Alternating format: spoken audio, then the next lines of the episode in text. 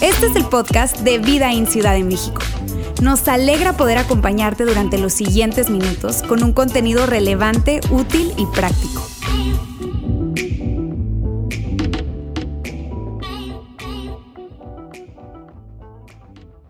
Amigos, bienvenidos nuevamente a Vida en Ciudad de México. Hoy es un día especial porque estamos arrancando una nueva serie de mensajes que tienen todo que ver con nuestra fe. Y esta es una serie que es súper importante para nosotros. Tiene que ver específicamente con el crecimiento de nuestra fe. Saben, algunas personas le llaman eh, madurez espiritual o crecimiento espiritual, algunos otros le llaman discipulado, pero en realidad son simplemente otras formas de llamarle a lo que tiene que ver con el tamaño de nuestra fe. Y para nosotros es clave porque como lo has escuchado, si eres parte de nuestra familia, nuestra misión es inspirar a las personas a seguir a Jesús y creemos que seguir a Jesús requiere fe.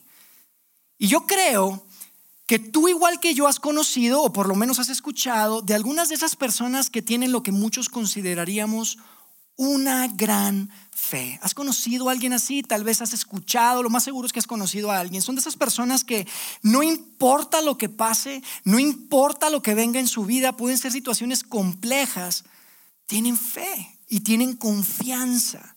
Son esas personas que independientemente del dolor, parecen estar convencidas que Dios está.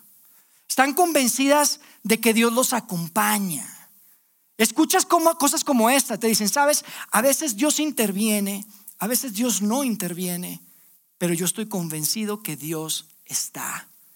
Y a veces en las conversaciones les podemos decir, oye, como que tu tono de voz, por lo que estás viviendo, no coincide con tu realidad y hasta nos sorprenden. Son personas que inspiran.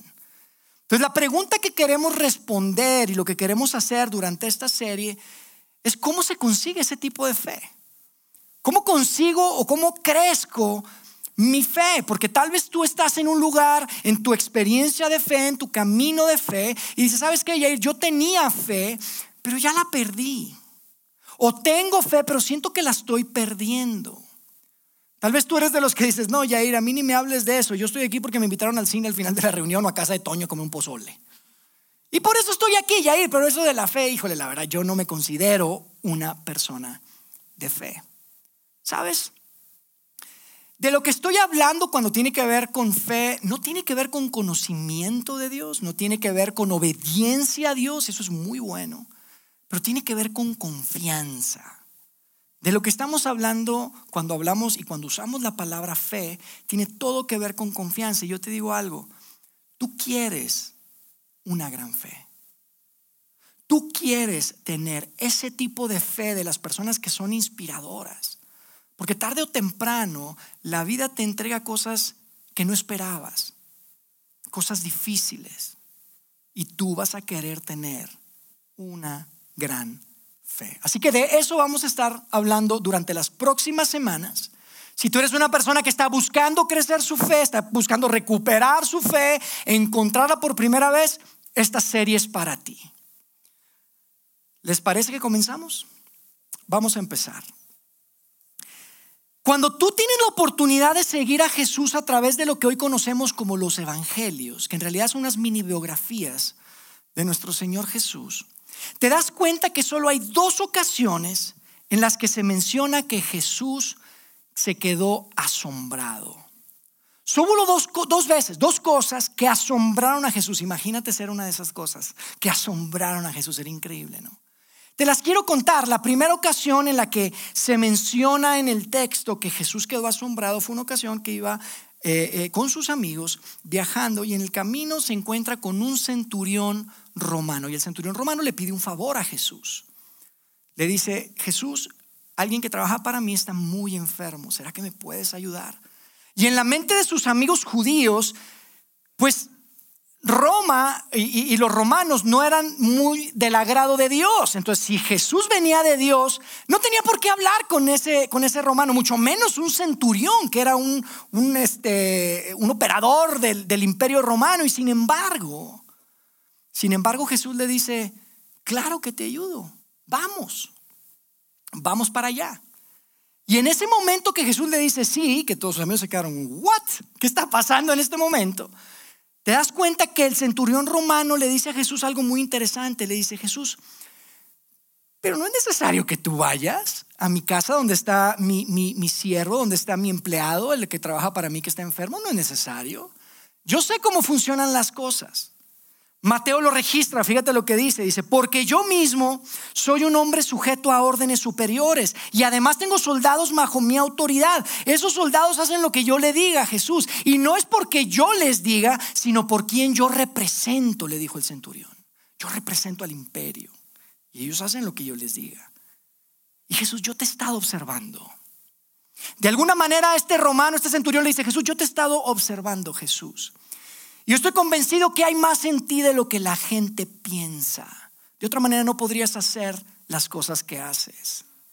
Yo estoy convencido que con solo que tú digas la palabra, mi siervo, mi empleado, puede sanar. ¿Te imaginas? Fíjate lo que dice que Jesús, cómo reaccionó Jesús en el verso 10 del capítulo 8. Dice, al oír esto, Jesús se asombró la traducción puede ser se maravilló, quedó impresionado con la boca abierta. ¿Por qué quedó impresionado? No era la primera vez que él recibía peticiones de este tipo, no era la primera vez que, le pedían que le ayudaran con un milagrito. Pero fíjate lo que dice. Dice, Jesús se, asombró y dijo a quienes lo seguían, les aseguro que no he encontrado en Israel a nadie que tenga que tanta fe. Lo que impresionó a Jesús fue una gran fe. Y es interesante, el dato, el dato interesante que te quiero compartir es que Jesús nunca se asombró porque alguien supiera mucho de la ley judía, conocimiento. Inclusive nunca se menciona que Jesús quedó impresionado con la obediencia de alguien. Pero cuando se trataba de fe, él quedaba impresionado. La segunda ocasión en la que se menciona esto lo deja registrado Juan Marcos un hombre que, hoy, que escribe lo que hoy conocemos como el Evangelio San Marcos. Y en esa ocasión Jesús estaba con su pueblo, estaba en el lugar donde había crecido y empieza a enseñar y mucha gente estaba impresionada y decían, wow, ¿qué onda con este hombre? ¿Cómo, cómo enseña? Estaban impresionados con Jesús, pero eventualmente conforme pasó el tiempo, como que de alguna manera les empezó a dar celositos, así como celillos, como envidia. Y fíjate lo que deja registrado Marcos, dice así, ¿No es este el carpintero, el hijo de María? ¿Acaso no es el hermano de Santiago, de José, de Judas y de Simón? ¿No están sus hermanas aquí con nosotros? En otras palabras, lo que estaban diciendo, su gente, con quien creció es, oye, este no es tan especial. Pues si creció aquí con nosotros, lo conocemos. Ahora se siente como que muy, muy. Eso es lo que estaban diciendo. Cuando decían, no es este el carpintero, este se cree que es mejor que nosotros.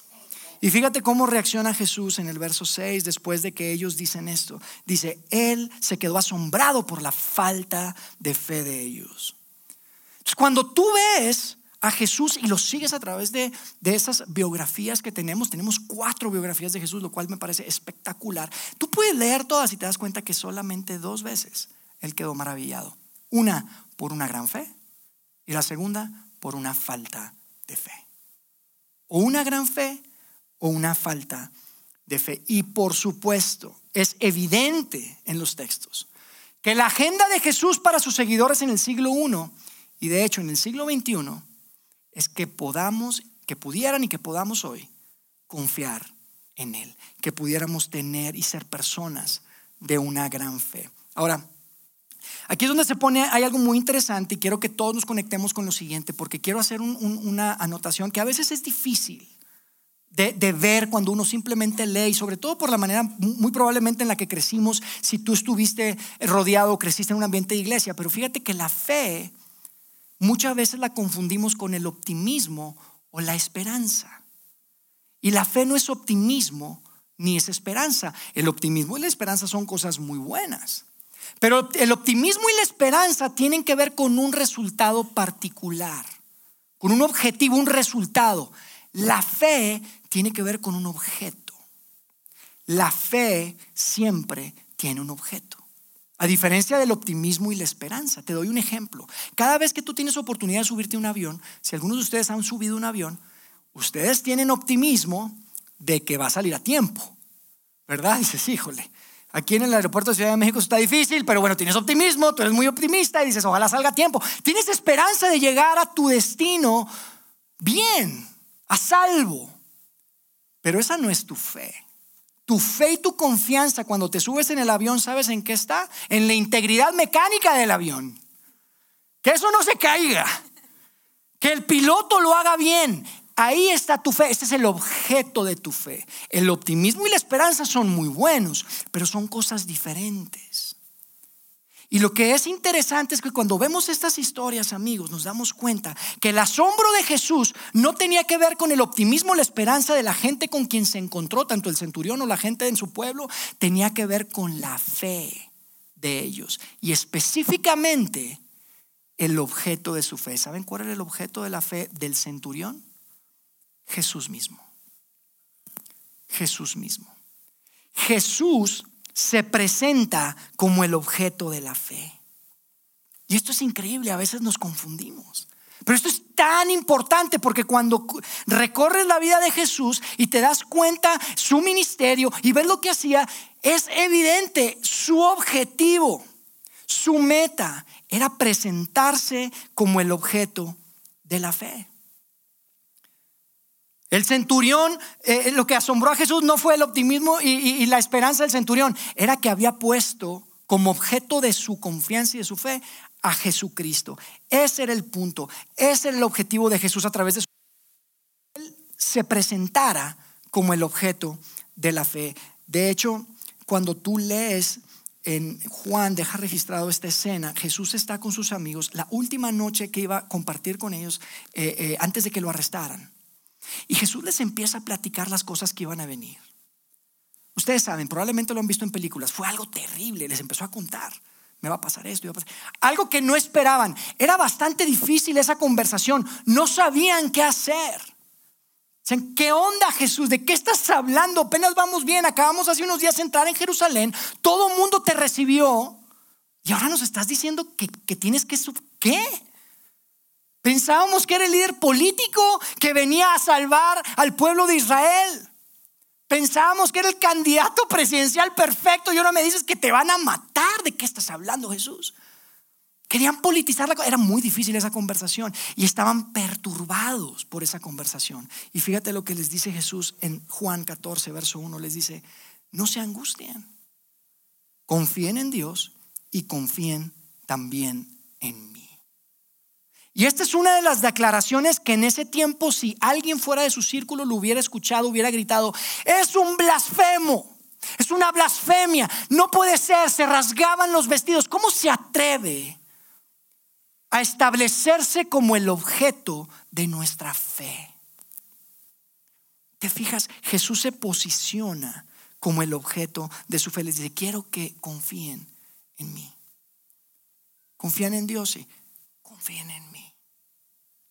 ¿Y sabes por qué Jesús hace eso? La razón por la que Jesús hace eso es que Jesús, y esto es algo que muchas veces hemos hablado, pero no lo hablamos suficiente y es muy importante, Jesús vino a mostrarnos cómo es Dios. Jesús viene a la tierra a mostrarnos cómo es Dios en realidad. Yo les digo algo, si hoy hacemos una encuesta acá y yo les pregunto a ustedes cómo es Dios, les aseguro que todos tendrían alguna idea. Y muchas diferentes. Una idea, todos tenemos una idea, tenemos nuestras ideas, algunas que se desarrollan desde nuestra niñez, algunas con alguna experiencia, algo que leímos, todos tendrían una idea diferente. Probablemente la razón por la que estás perdiendo tu fe tiene que ver con una de esas ideas, amigo, que tienes acerca de Dios. Pero sabes, en el primer siglo la gente de, que, que vivió cuando vivió Jesús acá en la tierra también tenían sus ideas. Y la verdad muchas veces estaban pa'l monte, como dicen por ahí, en cuanto a sus ideas respecto a Dios. Estaban pa'l monte, estaban equivocados, tenían una idea, habían escuchado desde niños las reglas, los mandamientos, la ley judía, todo eso tenía que ver con sus ideas. Y de repente llega Jesús y les dice, ¿quieren saber cómo es Dios? Mírenme. ¿Quieren saber cómo es Dios? Escúchenme. ¿Quieren saber cómo es Dios? Síganme. Esa era la invitación de Jesús. Y era tan ofensivo, ¿sabes? ¿Qué se cree este tipo? ¿Cómo que mírenme, escúchenme, síganme cuando nos habla de, cómo es Dios? Jesús le dijo a sus amigos, ¿creen en Dios? ¿Confían en Dios? Sí, sí creemos en Dios, aunque a veces es difícil Jesús porque Dios es invisible, sí, a veces es difícil. ¿Saben qué? Confíen en mí. Jesús les dice, confíen en mí. Aquí estoy para eso. La gente eh, durante ese tiempo creían que tenían a Dios bien explicadito en una cajita y que era su responsabilidad el explicarle a Dios a la demás gente. Y por eso hubo tanto conflicto con Jesús, porque Jesús viene a presentarse como el objeto de nuestra fe y viene a mostrarnos cómo es Dios en realidad. Y yo te quiero decir algo, amigo, si tú alguna ocasión te sientes que estás empezando a perder tu fe, hay un ejercicio muy bueno que puedes hacer. Lee los evangelios. Y el ejercicio que quiero que hagas es hacerte la siguiente pregunta. ¿Qué puedo aprender de Dios de lo que Jesús hace aquí? ¿Qué es lo que Jesús me muestra en este pasaje acerca de Dios? Si tú te haces esa pregunta leyendo los evangelios, te aseguro que vas a estar en un mejor lugar cuando se respecta a tu fe. Porque Jesús vino a cambiar los conceptos erróneos que tenía el judío. Te voy a dar tres ejemplos rápidos de cosas que sacaron de onda a los judíos en ese tiempo. El primero está en Juan 9. ¿Cómo es Dios? estaban los amigos de Jesús y había un ciego, tal vez tú conoces la historia, es una historia famosa, y sus discípulos, sus apóstoles, sus amigos, le dicen, Jesús, ¿quién pecó? ¿Él que está ciego o sus padres? O sea, ¿por qué está ciego? Si ellos ya tenían en su mente una idea de cómo era Dios. Si hay alguien ciego, si alguien sufre, si a alguien le pasa algo malo, es porque pecó. O él o sus padres. Y está pagando. ¿Y saben qué les respondió Jesús? ¿Quién pecó? Nadie le dijo. Nadie, ni él ni sus padres pecaron. Jesús, pero ¿de qué estás hablando si siempre hemos creído y entendido que Dios es? Y Jesús les dice, para eso vine muchachos. Precisamente para eso vine. En una segunda ocasión, eso lo podemos ver en Lucas 10, vemos que hay un abogado que está hablando con Jesús y le hace una pregunta. Una pregunta medio capciosa porque estaban hablando de amar al prójimo y eso no era nuevo para ellos. Amar al prójimo y amar a Dios estaba en la ley judía. Y entonces el abogado, este experto de la ley judía, le dice, Jesús, ¿quién es mi prójimo? O sea, en otras palabras, ¿cuál de mis paisanos es mi prójimo? Porque ya sabemos, amamos a nuestro prójimo, pero no a todos. A esos, a esos este, que no son judíos, a esos romanos, a esos no los vamos a amar, obviamente. Entonces, ¿quién es mi prójimo, Jesús? A esos samaritanos en especial eran un grupo de personas que no se querían y Jesús le responde con una historia del racismo. Es una historia de racismo en realidad. Es la historia del buen samaritano, tú la has escuchado. Donde hay un hombre que es golpeado y llega un samaritano y lo, lo pone Jesús como un héroe. Un samaritano. Y la gente se quedó, ¿cómo? Ese no es el Dios que nosotros creíamos conocer. Eso no se parece al Dios con el que yo crecí. Jesús dice, para eso vine. Déjame te explico cómo es Dios. Dios no tiene favoritos. Y Jesús redefine en esa historia quién es el prójimo y nos dice prácticamente lo siguiente, el prójimo es cualquier persona que tiene una necesidad que tú puedes suplir. Ese es tu prójimo.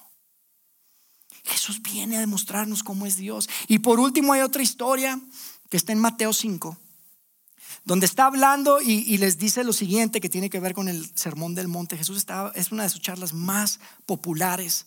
Yo creo que la repetía y la repetía en todas las partes que viajaba. Y él les decía, ustedes han escuchado, y Jesús estaba elevando la barra. Y les decía, ustedes han escuchado esto de la ley judía, ¿verdad? Déjenme les cuento cuál es el corazón de Dios. Y les dijo específicamente, ustedes han escuchado, ama a tus amigos y odia a tus enemigos. Y después Jesús les dice, ¿saben? ¿Quieren saber cómo es, cómo es Dios? Amen a sus enemigos. No amen a sus amigos solamente. Amen a sus enemigos. Como Jesús. Hay manera de hablar. Eso no tiene sentido. Y después les dice, para que sean como su Padre. ¿Qué? Ellos se quedaron, ¿cómo? ¿Amar a nuestros enemigos como nuestro Padre? ¿Como nuestro Padre? ¿Como Dios? ¿Cómo que amar a nuestros enemigos? O sea, me estás diciendo que Dios ama a sus enemigos y después de años después llegaría Pablo. Este hombre que de muchas maneras fue responsable de llevar el cristianismo más allá del primer siglo. Yo te voy a hablar un poquito más de Pablo, pero Pablo escribe algo que para mí es espectacular porque él dice, mientras aún éramos pecadores, Dios entregó a su Hijo. ¿Sabe lo que significa mientras aún éramos pecadores? Mientras éramos sus enemigos. Mientras aún éramos enemigos de Dios. Dios envió a su Hijo. Amen a sus enemigos. Déjenme les explico cómo es Dios. Y amigos, Jesús viene a mostrarnos cómo es Dios. Por eso te recomiendo, si tú sientes que tu fe está medio débil, lee los evangelios y hazte la pregunta, ¿qué puedo aprender de Dios a través de Jesús? ¿Qué es lo que Jesús me muestra a través de Jesús. Y sabes, para mí una de las personas que entendió de mejor manera esto es un hombre llamado Pablo, que es el que te acabo de mencionar. Y Pablo, si tú no lo conoces, pero lo conoces como el apóstol Pablo, como San Pablo inclusive, es un hombre que viajó por la costa del Mediterráneo, empezó a levantar comunidades, les habló de Jesús, lo que estaba haciendo y se creaban iglesias y él les escribía cartas. Pero lo interesante de Pablo es que no siempre fue cristiano, de hecho era anticristiano, era activista Pablo. Era activista antes de ser seguidor de Jesús y después de ser seguidor de Jesús se convierte en un activista. Y él escribe algo que tiene todo que ver con la relación entre la religión, y no solamente la religión judía, sino las religiones en general, la religión pagana, judía, la que sea, en el primer siglo, y esto nuevo que Jesús estaba viniendo a presentar.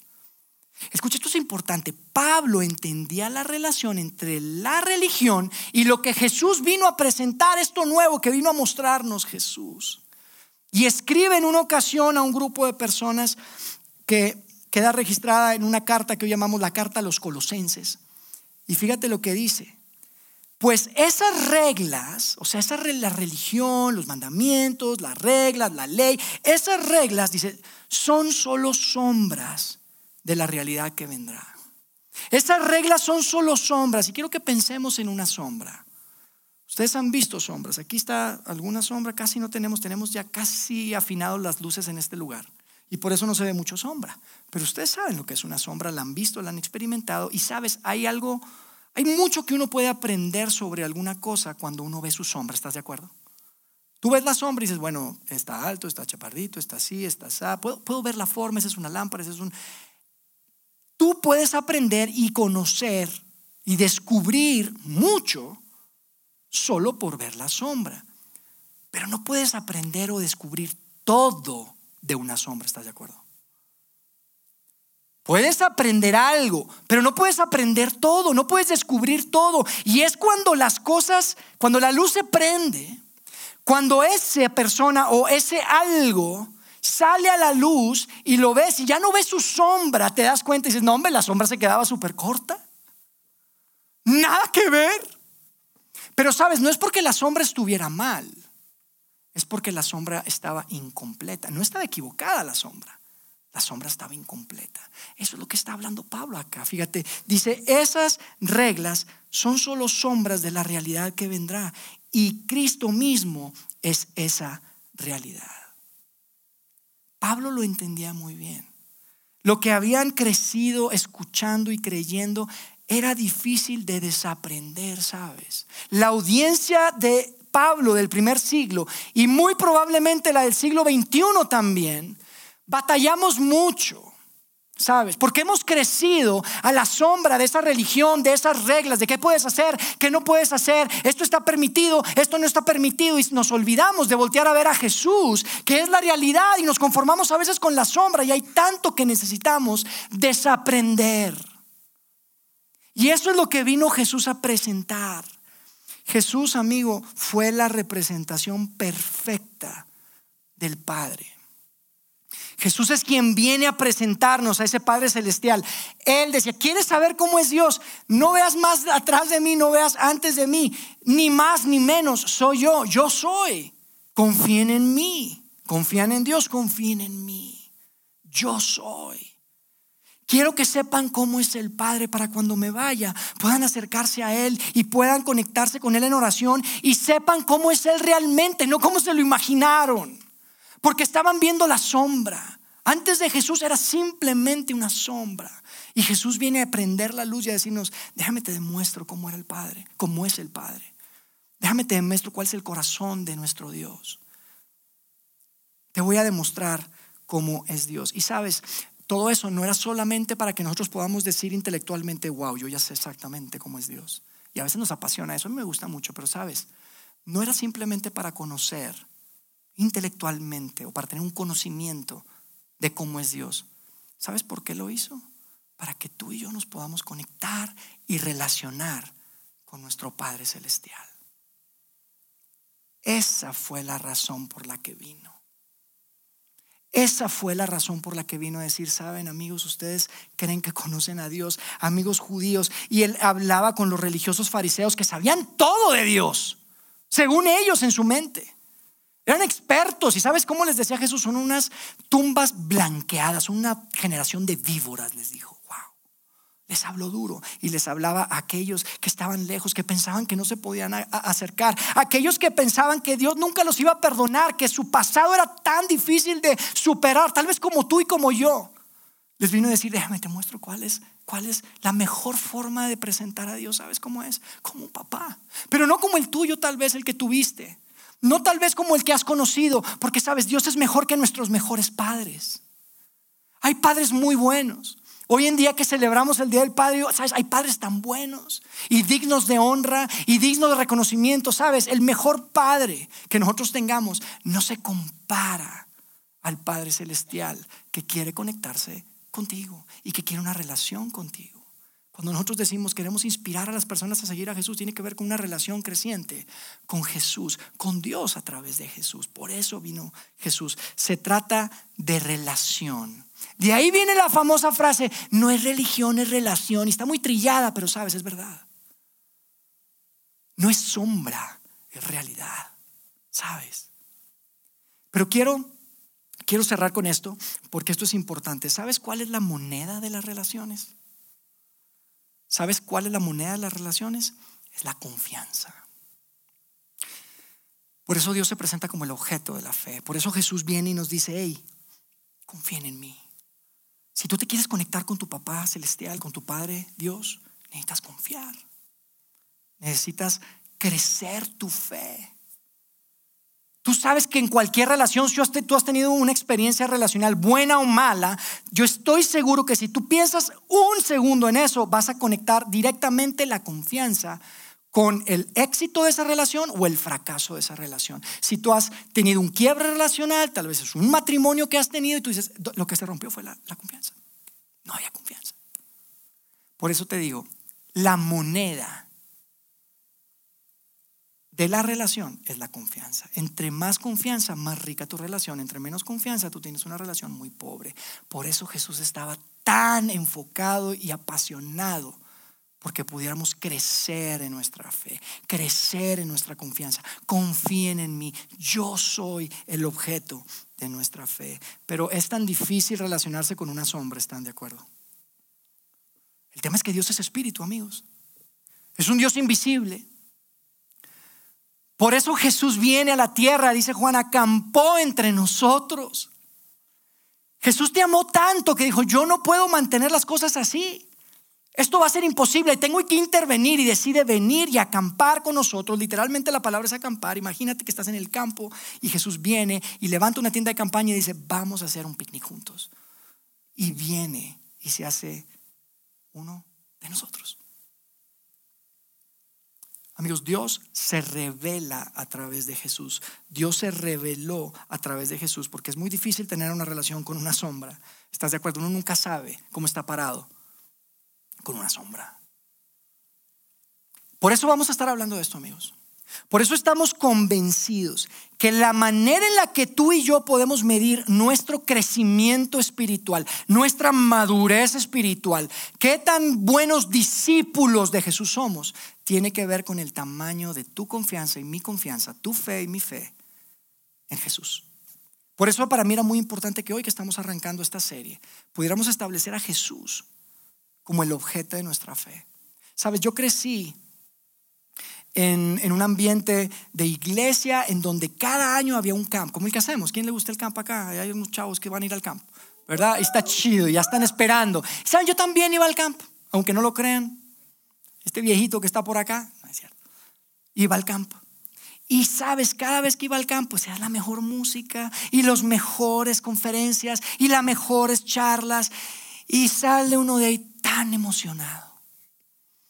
y rededicaba mi vida a Dios y a partir de ahí, cada año era lo mismo, me duraba tres días. La emoción me duraba tres días, se los tengo que confesar. Y sabes, a mí esto me llamaba tanto la atención, yo decía, ¿qué pasa? ¿Qué pasa? ¿Qué herramienta me está faltando? ¿Qué es lo que sucede? Que cada año que tengo una experiencia emocional y me, da mucha esperanza, me da mucho optimismo, pero mi fe no necesariamente son buenas, claro, experiencias, muy buenas experiencias. Crece mi fe, pero ¿cómo hago para, dónde agarro? O sea, necesito unas palancas para crecer mi fe, para ir hacia adelante. Y sabes, hace aproximadamente 10 años yo encontré y leí algo que para mí fue espectacular, que tiene todo que ver con esto. Un grupo de personas entrevistaron a cientos de personas para escuchar sus historias de fe. Y las preguntas eran simplemente, tenían que ver con lo siguiente. Cuéntame cuándo fue cuando sentiste que tu confianza creció que tu fe se hizo grande. Cuéntame qué estabas viviendo, qué fue lo que pasó, cuáles fueron las, las variables en tu vida que permitieron que tú digas, sabes que yo confío más hoy que ayer. Y dentro de todas esas cientos de personas se podían encontrar cinco cosas que eran un común denominador. Había muchas, pero todas las podías englobar o agrupar en cinco cosas. Y es interesante. Son cinco cosas que hoy cuando leemos eh, el Nuevo Testamento podemos verlo de forma muy evidente. No es que veamos ahí la lista que Pablo escribió las cinco cosas, pero se ven evidentes. Gente nos decía, ¿sabes cuando el cáncer de mamá? ¿Sabes cuando tuve un, un hijo por primera vez? ¿Sabes cuando empecé a escuchar enseñanza práctica. Fue cuando empecé a servir en una iglesia. Fue cuando empecé a dar de mis... Y entonces todas se podían agrupar en cinco cosas. Les dije algunos ejemplos, pero eventualmente lo que vamos a hacer durante estas próximas semanas es hablar de esas cinco cosas. Del resultado de esas encuestas que hace años salen de un grupo de personas que dicen, esto es lo que estaba pasando en mi vida. Y lo podemos ver evidente, evidenciado en, en el texto bíblico. Y sabes, la fe y la confianza se ve diferente en cada etapa de vida. Para un niño la fe se ve diferente, por supuesto. Tiene que ver tal vez con la seguridad, su identidad, sus padres, que si se divorciaron, que si no se divorciaron, que si están bien, que si están mal. Para un joven tal vez tiene que ver con la universidad y con la escuela y con sus amigos. Y son cosas diferentes. Tú estás casado, tu fe está conectada con tu relación matrimonial, con la relación con tus hijos. Cada etapa tiene un color diferente, una expresión diferente en nuestra fe. Pero en cada una de esas etapas, independientemente de la expresión, podemos ver reflejados que hay cinco cosas que nosotros llamamos cinco catalizadores, que son cinco cosas que Dios usa. No son cosas que tomamos como dogmas, son cosas que vemos que Dios usa en la experiencia de las personas. Y sabes, todo lo que hacemos en esta iglesia está conectado de alguna manera con esas cinco cosas. Por eso hacemos todo lo que hacemos, por eso lo hacemos como le hacemos, porque hemos visto cómo Dios trabaja y lo que queremos es decir, Dios, queremos ayudarte, no estorbarte. Eso es todo. Durante estas próximas semanas hablaremos de esas cinco cosas. No te puedes perder. La próxima semana hablaremos de las primeras dos, después de las siguientes dos y al final hablaremos de la quinta y última cosa que Dios, que hemos visto que Dios usa para hacer estirar nuestra fe, ese músculo, porque es como un músculo. Y sabes, antes de irte nada más te digo una cosa. Nunca he visto a alguien, probablemente existe, pero nunca he conocido a alguien, tal vez hay otra vez, pero yo nunca he conocido a alguien que haya perdido su fe por algo que tenga que ver con Jesús. Nunca. La gente que tiene una experiencia de fe eh, eh, que, se debilita o que se pierde tiene que ver con una mala experiencia con alguien, una mala experiencia con la iglesia, una mala experiencia con un líder, una desilusión tal vez, una tragedia, algo que leyeron, pero nunca he visto a alguien que pierda su fe por algo que tenga que ver con Jesús. Y a mí eso me da mucho aliento y mucha esperanza porque sabemos que el objeto de nuestra fe es Jesús mismo. Que Jesús vino a mostrarnos cómo es el Padre. Y que hoy, gracias a que Él estuvo con nosotros, acampando en el primer siglo, no tenemos que adivinar a través de sombras. Podemos ver cuál es la realidad a través de su vida, su muerte y su resurrección. Así que espero verlos la próxima semana, iniciando con las primeras dos. ¿Les parece? Déjenme hacer una oración. Dios, gracias por la oportunidad de reunirnos acá nuevamente. Gracias porque tenemos la oportunidad de ver a través de estos textos el gran amor que tú tienes para nosotros y cómo podemos ver que tú no escatimas absolutamente nada, Dios.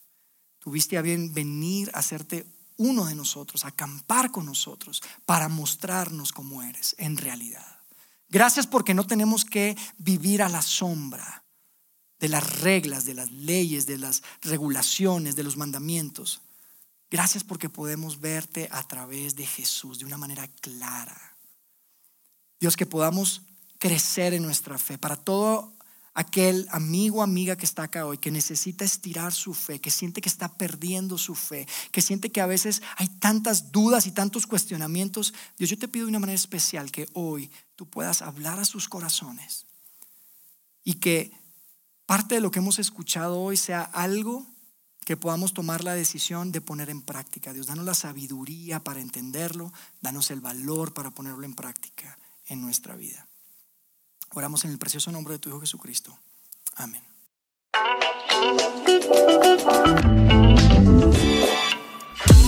Sigue conectado a los contenidos de Vida en Ciudad de México a través de nuestro sitio web y de las redes sociales. Muy pronto estaremos de vuelta con un nuevo episodio. you.